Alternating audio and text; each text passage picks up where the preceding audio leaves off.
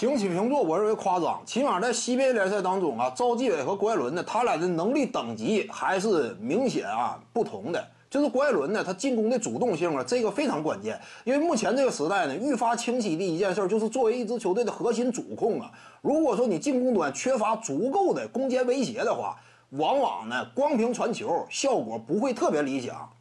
因为对方很轻松就能够判断嘛，你最终这个球啊，出球点肯定是在潜在的终结点这块儿，那就不像说你兼具组织与终结为一体，这点郭艾伦呢，起码凭借自己的进攻能力，他差不多能够做到。而且在上届世界杯比赛当中呢，郭艾伦也是队内正负值，我要是没记错，应该是最高的一位选手。他只要在场上呢，能够牵拉对方的整个防线，这种进攻的主动性带来的帮助。我认为也是很突出的，所以说在亚洲范围之内呢，郭艾伦呢，怎么讲呢？在亚洲之内，郭艾伦的进攻能力那展现的要更加充分。打世界大赛呢，你别说是郭艾伦，就是其他的一些国产球员呢，也不见得在世界大赛之上啊，我多么出类拔萃，我成为聚光灯之下最闪耀的星都难。这不光是郭艾伦难，其他球员也难呐。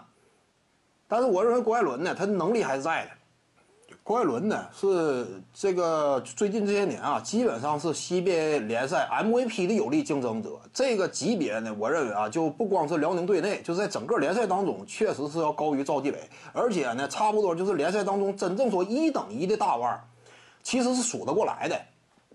郭艾伦当年的丁彦雨航，新疆队的周琦，广东队的易建联。福建队的王哲林，差不多真正具备竞争力的，就 MVP 的潜在候选人，差不多就是这五个。其他人呢，多少都欠缺一定的这种竞争力。我我感觉，徐静宇的八堂表达课在喜马拉雅平台已经同步上线了。各位观众要是有兴趣的话呢，可以点击进入到我的个人主页当中，在专辑页面下您就可以找到它了。